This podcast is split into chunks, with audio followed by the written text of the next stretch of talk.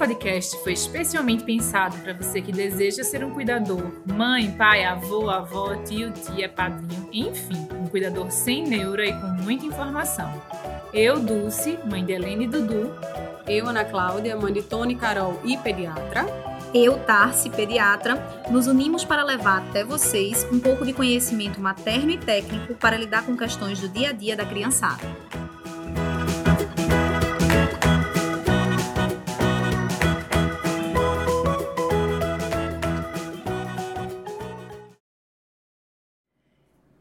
Pessoal! Sexto episódio do nosso Pediatria Sem Neura, hoje com a temática muito, muito, muito importante para as mamães e papais. E aí, meninas? E polêmica, né, Tassi? Polêmica, adoro! Mas olha, um assunto que tá lá toda consulta, principalmente dos bebês pequenininhos, menores de seis meses, toda consulta rola essa pergunta, né?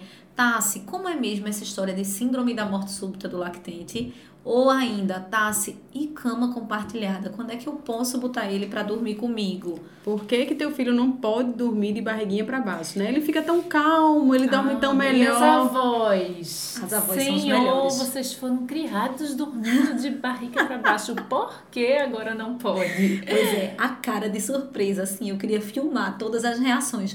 É o quê? Por que não pode? Mas você vai ficar deixando ele tomar sustinho? E isso vai dificultar o sono, né, Tassi? Eu, é, pois é, ela vai explicar toda a história e aí vamos, inclusive, explicar aqui, né, com detalhes. E o que, que é essa síndrome de morte súbita do lactente, né? Pois é, então, começando pelo começo, a síndrome da morte súbita do lactente é uma coisa que é descrita há muito tempo. Isso não é novidade, né? Não. Porque tem gente que diz, ai, vocês inventam cada moda, né, hoje em dia. Não, a Bíblia já tem relato de morte súbita de crianças que foram achadas mo- mortas, né, sem uma causa aparente.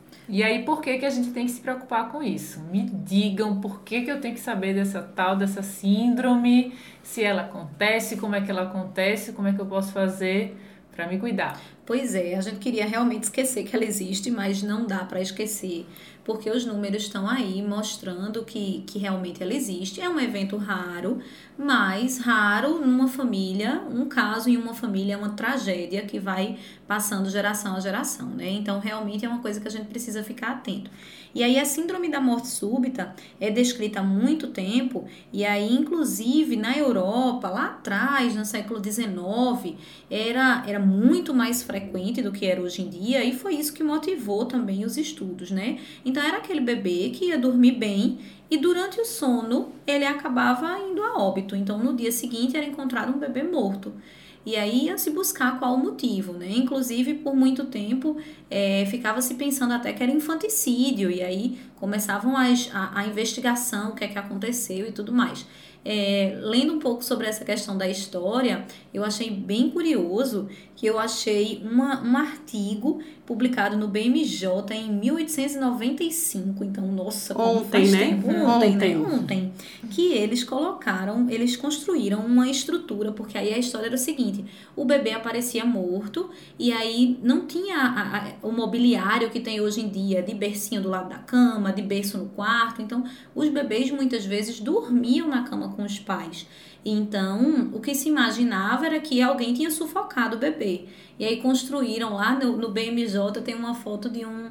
Eles chamavam na Itália de arcúcio, que era uma estrutura, parecia a incubadora, incubadora de hoje, né? Aninha, parecia a incubadora de hoje. Era uma estrutura que pela foto parece, pela imagem parecia ser de acrílico, uma coisa assim, abertinha para o bebê respirar e evitava que alguém caísse em cima do bebê. Então, É, bem na- mas na verdade as necrópsias, quando fazem nos bebês hoje, mostra que não, nem sempre é uma hipóxia, né? É um Isso. sufocamento, essa é a questão. E, e várias causas são aventadas, né? A gente não tem uma causa específica, mas algumas são algumas hipóteses são levantadas.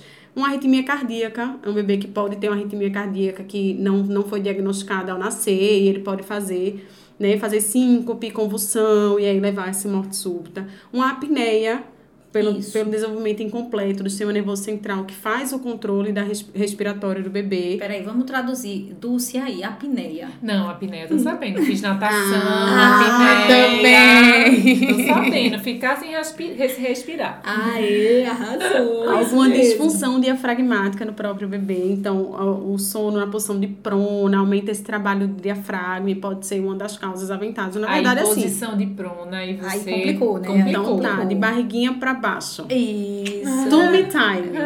Mas tummy time é aquele horário que o bebê tá acordado, tá, minha gente? Ele não Isso. pode dormir nessa posição, de barriguinha pra baixo.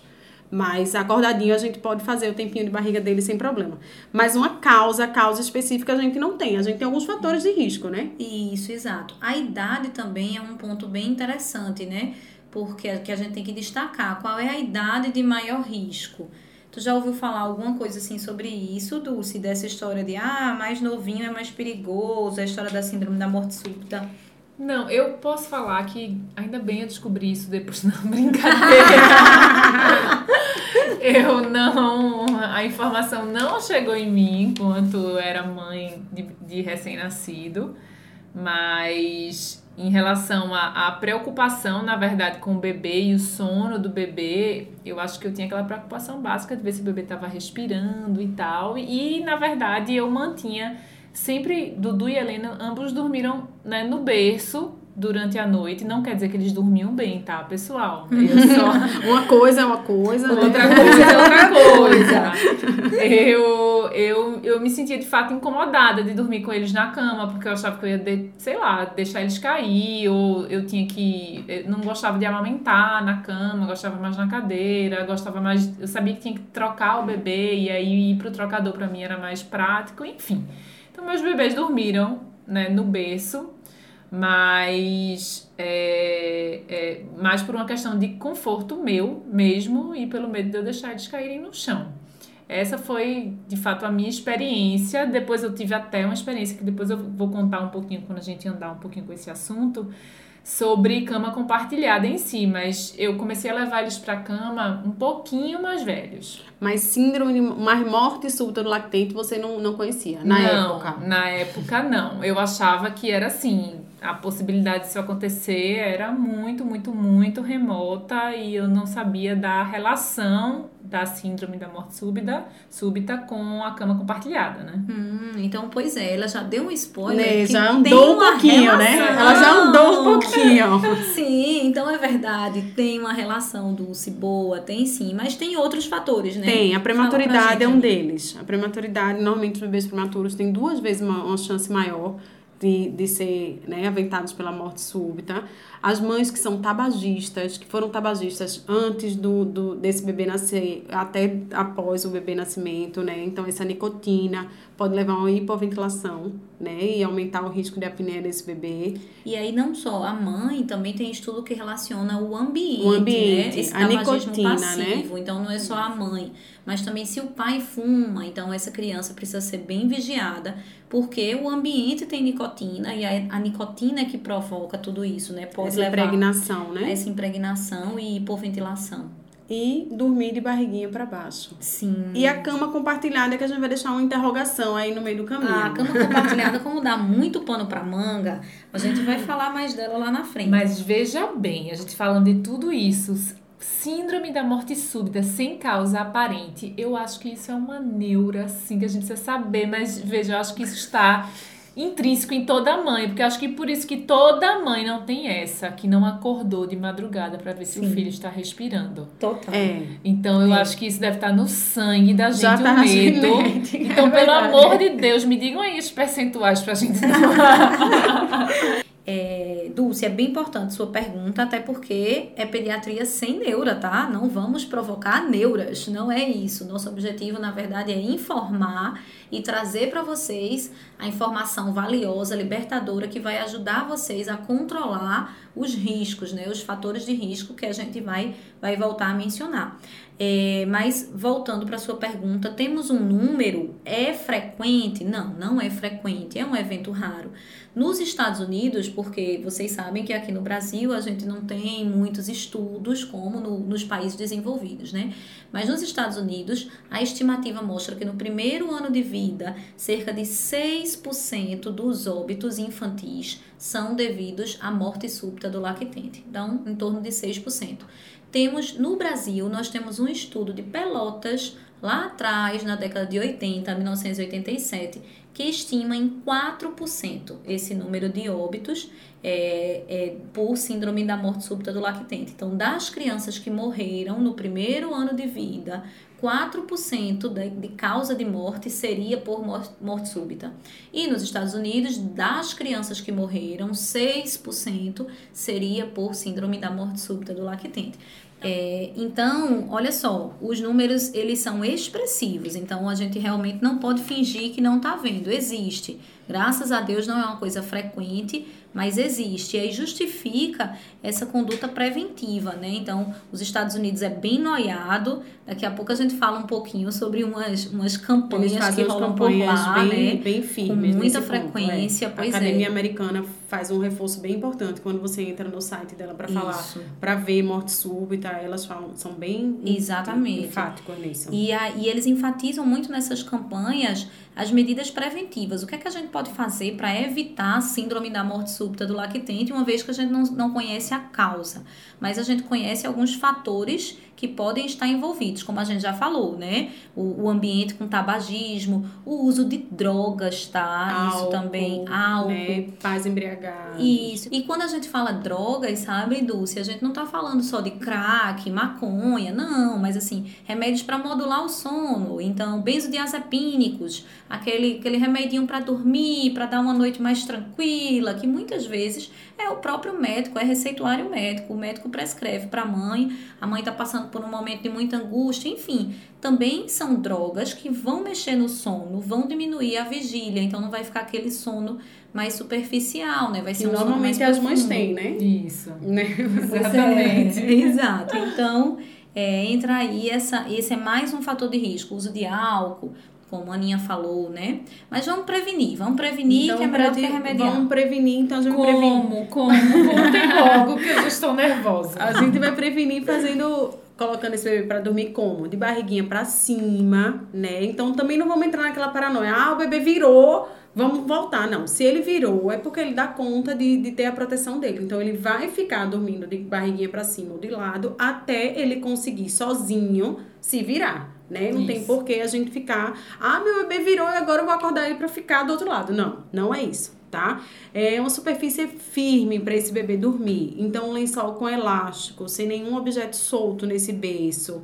A superfície, quando você coloca o bebê, ela não deve se deformar. Não, não é- é para ser aquela superfície fofinha, aquele, aquele Então, aquele kit berço maravilhoso que eu encomendei, eu não vou usar isso. Não, é caríssimo, não. Não deve usar travesseiro, coxa, edredom, nada disso, tá? Lençolzinho, só até no máximo a altura de, de cintura, no máximo areola, né? Isso, Isso. nada que cubra a cabecinha desse bebê, tá? O cuidados com a cama. Aninha, deixa eu só contar. É, eu- Dulce falou agora, eu, eu lembrei. Tu já encomendou teu kit berço, amiga?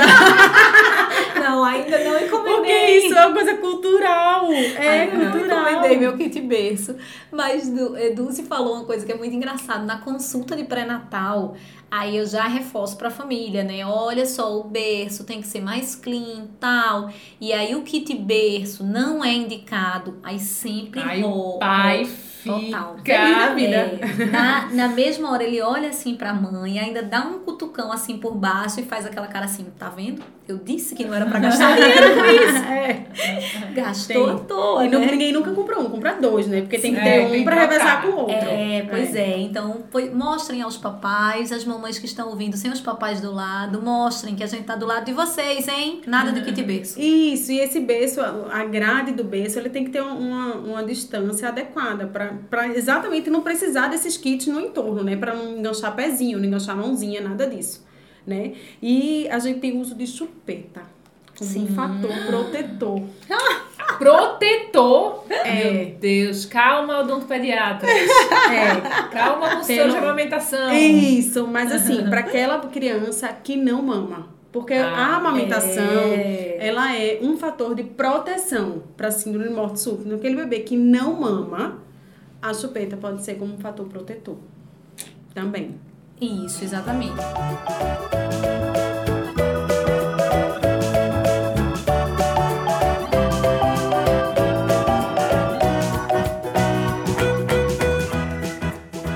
E agora a gente vai entrar no outro ponto, que é super polêmico, que é o compartilhamento de camas. Isso, Né? eita, tan, tan, tan, cama compartilhada. E aí, quem defende, quem é contrário? Bem, a Sociedade Brasileira de Pediatria, a Academia Americana de Pediatria são contra. Isso, É totalmente exatamente. contraindicado por esse risco de morte súbita do bebê, pelo risco de sufocamento, pelo risco de estrangulamento, por todos esses riscos, elas são contras, totalmente contras a cama compartilhada, mas não contra o ambiente compartilhado de sono. Tipo, dormir todos no mesmo quarto, no quarto da mãe, no quarto do bebê, enfim. Isso. Todos juntos, isso realmente, eles são super a favor, principalmente até um ano de idade, não tem contraindicação não, mas no mesmo berço, na mesma cama, não. Isso, inclusive eles vendem muito por lá um, um bercinho que é o co-sleeping, que é o, o coleito, né? Que é um bercinho muito interessante, que eu recomendo muito para as mamães na consulta de pré-natal. É, você vai ser um bercinho que vai ficar ali do lado da sua cama, ele é menorzinho, então ele é mais fácil de ajustar, fica ali na altura da sua cama e o bebê ele está no espaço dele. Então, ao mesmo tempo que ele está próximo a você, você está ali num ambiente que você consegue vigiar, para mãe que está cansada, que vai acordar várias vezes, foi um dia exaustivo, vai acordar à noite para dar de mamar e tudo mais. Então você tá ali com o seu bebê pertinho, no nível da sua cama, mas ao mesmo tempo ele tá lá protegido, né? É, a cama compartilhada, ela aparece como um fator de risco para a síndrome da morte súbita. Como assim? Quando foram ver, quando, quando se vai avaliar essas crianças que morreram e não tem um diagnóstico, morreu como? Foi dormir, estava tudo bem e subitamente foi a óbito. E aí? Quando vai se buscar os fatores, né? Era uma mãe que fumava, era uma mãe, como a gente já falou, era um bebê que era que foi prematuro, e aí era um bebê que fazia cama compartilhada. Aí veio o viés, né? Porque não se conseguiram ainda estudos que avaliassem os bebês sem esses outros vieses. Então a gente se pergunta, tá, tudo bem, Tassi. Você encontra lá a cama compartilhada como fator de risco, mas nesse bebê também tinham outros fatores, de Fatores, risco. isso. Quem é que estava mais envolvido? Quem é o mais prejudicial? É o tabagismo materno ou é a cama compartilhada? Essa mãe cansada, eles Isso. colocam muito o risco dessa mãe muito cansada, né? Desse Isso. puerpério, assim, imediato. Quem nunca, né? Né? Esse dia e noite meio que a mesma coisa, esse ritmo que a gente tem tão frenético, e aí esse cansaço como uma rasteira, na verdade. Você cansada, você acabar dormindo em cima dessa criança, né? E causar um O desastre. E aí, e aí você acha que nunca vai acontecer, né? Como eu disse, eh, os meninos dormiam no berço e eu tinha muito, eu tinha mais a mais era uma questão de conforto, de eu gostar muito do quarto eh, e o medo mesmo de eu deixar os bebês caírem no chão. Eu durmo muito pesado, enfim. Mas quando a Helena fez cinco meses, eu lembro de uma situação muito específica que eu levei ela para minha cama, né? Uma das primeiras vezes. E simplesmente meu marido deitou em cima dela e não percebeu. Continuou Nossa. dormindo. Eu Meu acordei porque eu senti as perninhas tic, tic, tic, tic, tic, Ai, batendo. Meu Jesus. Ele estava muito em cima dela, muito, muito, muito. E eu desesperei, né? Meu Deus do Você céu. vê como pode acontecer. Eu achava que cinco Pode, meses com ela certeza. tava gigantesca, que não ia acontecer, mas pode. É, e aí eu acho que assim, o intuito, na verdade, não é, como eu estava falando anteriormente, não é assustar nenhuma mãe, mas é, que se for realmente dar escolha, que seja feito com segurança e que pode sim ser feito com segurança, assim como esse bercinho que Tassi falou, né? O cosplay. Aqueles ninho, né? O Colocam ninho, foi o que eu também, casa. um ninho. isso, isso. O ninho é bem, bem, bem utilizado. Então, é a preocupação de que se for o desejo da cama compartilhada, que seja feito realmente com segurança para evitar né, qualquer tipo de, de incidente. O sono lá em casa, meu marido fazia vigília. Eu ia amamentar na cadeira para evitar esse sono, essa coisa toda, e ele ficava meio que do meu lado. Eu sou muito fácil de dormir, então era meio que me aparando. Se você dormiu, eu tô aqui, eu tô aqui. Mas é porque o cansaço é muito traiçoeiro. Isso. É muito isso. traiçoeiro nesse primeiro momento.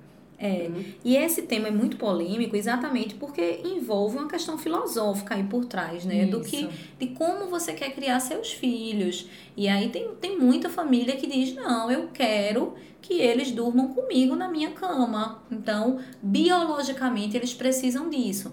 Olha, eu também não posso dizer que quem argumenta dessa forma é de todo, tá, de, tá, é, é tudo mentira. Não, não é bem assim.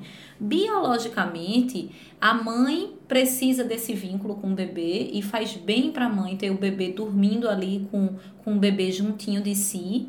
E também para o bebê, isso também faz muito bem, certo? Então, biologicamente, os dois se beneficiam. E aí há quem diga assim. Tô sendo bem advogado do diabo, né? Mas assim, não, não é advogado do diabo. Isso não é pensar de forma demoníaca de jeito nenhum. Quem, quem gosta da cama compartilhada.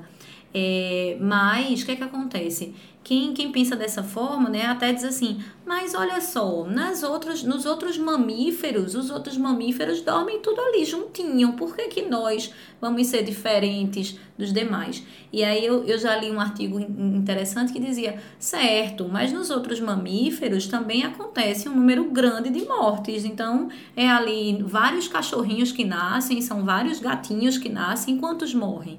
Né? E aí, qual é a nossa meta? Estamos em 2020, qual é a nossa meta? Diminuir mortalidade infantil. Então, se a gente sabe que isso é uma causa e que um fator de risco envolvido é a cama compartilhada, eu acho que temos que pensar sobre isso. Então, por isso que as sociedades de pediatria, tanto a brasileira como a americana, eles batem forte nisso, né? É, e aí é, eu acho que eu, eu sou totalmente a favor, existe a teoria da criação com apego, eu sou. Eu levanto realmente essa bandeira, mas eu acredito que não precisa existir essa briga e nenhuma coisa elimine a outra. Então, por exemplo, meus filhos não faziam cama compartilhada comigo, bebezinhos, mas eu lembro que eles só dormiam no meu colo durante o dia, né? Então, assim, durante o dia inteiro era dormir no, colo, no meu colo o dia inteiro. Isso quer dizer que eu não dormia? Sim. Isso quer dizer que eu dormia sentada? Sim, também. Mas, é, e aí depois a gente também foi criando esses espaços, né, na cama ou em outros locais. Eu acho que a ideia não é separar essa mãe do bebê, né? Eu também amo o conceito de esterogestação, né, principalmente nos primeiros três meses. Quem tá grávida vai entender o que eu tô falando, ou quem já teve seu bebezinho vai entender que esse bebê ele não quer sair do colo. O berço ele parece realmente ter espinhos, mas a gente pode criar com esse conhecimento locais de segurança para que consiga viver esse pele a pele real, que é o que vai acontecer no primeiro ano. Como tá estava falando dos bichinhos, né? O humano é o primata mais imaturo, neurologicamente, ao nascer. E é o que se desenvol- desenvolve de forma mais lenta, né? Então, com esse contato, como a gente estava falando, mais intenso e prolongado, algumas pessoas falam, alguns estudos trazem mais proteção e cuidado para esse bebê. Então, essa cama compartilhada teria essa, esse outro ponto. Outros pontos positivos, né, é a melhor termorregulação do bebê, por estar esse contato pele a pele. Então, a gente regula melhor essa temperatura do bebê. Tem uma melhor estabilidade cardiorrespiratória desse bebê. Tem melhor tempo de choro, menor tempo de choro para esse bebê, além da manutenção do aleitamento materno, né? Porque aquele Isso. bebê mais próximo de você, você consegue fazer essa manutenção mais, melhor para você, né? O cansaço materno, digamos assim, que reduz, reduz um pouco, Isso. né? Reduz um pouco, Um levemente. Pois é. Assim, a boca do bebê só fica a 10 centímetros É. do seu peito. Então. em alguns momentos eu vou dizer que eu já me senti uma porca. Ah, já! Você já só. me senti uma porca. Assim, né? assim, Deitadinha, de, é. per- de bracinho levantado e o bebê E o aqui, bebê ó, mamando. no peito. Já me É, senti porca, é, mas... é. Mas maravilha, maravilhoso. Ótimo. Bem tranquilo, linda. tranquilo. Isso Pois é. E assim, a cama compartilhada, ela é muito condenada, é mais condenada nos países ocidentais. É né? verdade. No, no primeiro mundo, na verdade, mundo, na Europa, né, isso é um evento que é feito de forma corriqueira. Na Dinamarca, na Suécia, desculpa, em torno de 65% das famílias fazem cama compartilhada de forma Uau. rotineira. Isso. Né? isso. Então, é super tranquilo. Então, eh, são, são países que, que não têm uma- um elevado índice de morte súbita. Sim. São países que têm baixíssimo nível de morte súbita. Isso, né? lembrando também que a gente tá falando aí de bebês, dos bebês, né? Até um ano. Porque Isso. depois disso, eu, eu mesmo falo, todo esse discurso que eu não dormia com meus filhos e bababá, bibibi, acabou quando eles cresceram um pouquinho. E acharam o Hoje, caminho da cama sozinho, né? Eu acordo com um vulto do meu lado e quando vejo uma cidadã está dormindo do meu lado. Então, assim, não todos os dias. Todos os dias. Todos do- os dias. Todos os dias. Nossa. Às vezes já vai tipo de 5 da manhã, né? E tu Às já tentaste todas as estratégias, do tipo assim, ah, o sol Ah, só vem tentou? quando o sol tá nascendo. Tá, se tem um tempo que eu não tento nada, na verdade. Desistiu, né? Jogou a Porque, toalha. veja, o tentar vai me exigir de mim algo que eu não posso dar hoje. Ah, que é o meu tempo, de sono. que é sagrado. Depois do tempo ele é sagrado. Então, pra falar bem a verdade, eu tô gostando, eu É. vou deixando. Mas ela sempre conversa, ela sabe e tal, né? Tem dias que o marido reclama muito, porque ela dorme mais em cima dele, porque ele é quentinho. É, se mexe, ele faz, eles estão numa idade que se mexe. E muito. ela, e ela fala, eu gosto de papai quentinho. Então, veja, eu não estou sendo tão prejudicada. A termorregulação até de criança com 5 anos, gente. É. Olha aí. Alguns estudos também mostram alguns benefícios da cama compartilhada no sentido psicológico da criança. Concordo. Então, aumenta a autoestima, eles ficam independentes mais cedo, são crianças que são menos ansiosas, melhor comportamento na escola, menor problemas psiquiátricos, mas isso assim, minha gente, é super difícil de mensurar. São Demais. estudos assim que não tem esse esse tem um viés muito grande, não tem um N tão grande Sim. para ter essa essa são mais colocados como visões, né, percepções Isso. da família. Não é Sim. uma coisa muito científica para ser mensurada, É. tá? É uma questão mais qualitativa, né? Isso. Estudos mais qualitativos. É bem difícil mesmo. É, ou seja, não dá pra gente. Por isso que a gente começou o podcast falando que é polêmico, é bem Muito. polêmico, porque há, há visões dos dois lados, há justificativas para os dois lados, e na verdade o que a gente quer tentar é buscar esse equilíbrio, né? Então, se você vai, e uma coisa que eu, eu enfatizo muito no consultório é: você quer fazer cama compartilhada? Tudo bem, agora você precisa conhecer os riscos, você precisa conhecer o ambiente e torná-lo o mais seguro possível. exatamente. Então, se vai dormir na sua cama, cuidado com os lençóis, cuidado com os travesseiros Isso. fofinhos, cuidado para além dos lençóis e travesseiros, não agasalhar demais essa criança. Se o pai, se é um final de semana que você e o pai bebeu, tomou aquela Isso. cervejinha, você sabe que o seu sono vai ser pesado. Meu marido, quando bebe, meu Deus do céu, passa, né? esqueça, loucura, né? Então já sei, final de semana, mas tem perigo de fazer cama É. compartilhada, porque a sua vigilância vai diminuir. Então, assim, você tem que ficar muito ligado nisso aí. Vai fazer cama compartilhada? Cuidado, mais cuidado ainda. Não é contraindicado, na verdade, zero. Na verdade, as orientações que eu faço é pode fazer cama compartilhada, porque tem esse lado, mas tem que fazer de forma segura, porque existe o outro lado.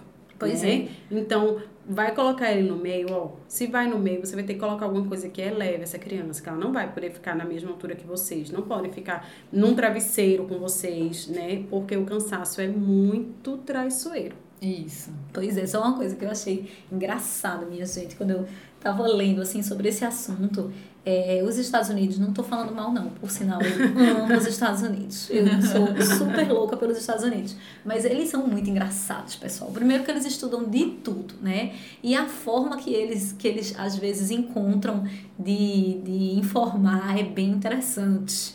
É, aí, sobre a história de morte súbita, né, eles fazendo campanhas para diminuir, para desaconselhar, porque para eles é não, cama compartilhada, não. Aí, minha gente, tem uma, uma, uma campanha que eles colocaram um bebê dormindo numa cama de casal, o bebê apoiado no travesseiro, e embaixo do travesseiro, minha gente, tem um facão. Facão. Embaixo do Senhor, travesseiro. pelo amor de Deus, tá? Se compartilha no Instagram É, essa minha gente, campanha. Isso é uma minha gente, e tem outra campanha, que é uma lápide. Olha pra A isso, uma cama, lápide. minha gente, é, é- eu sei não, eu tô rindo de nervoso aqui. Como é que a pessoa vê mesmo, coloca, faz uma campanha dessa? Não, mas eles não pararam por aí, viu?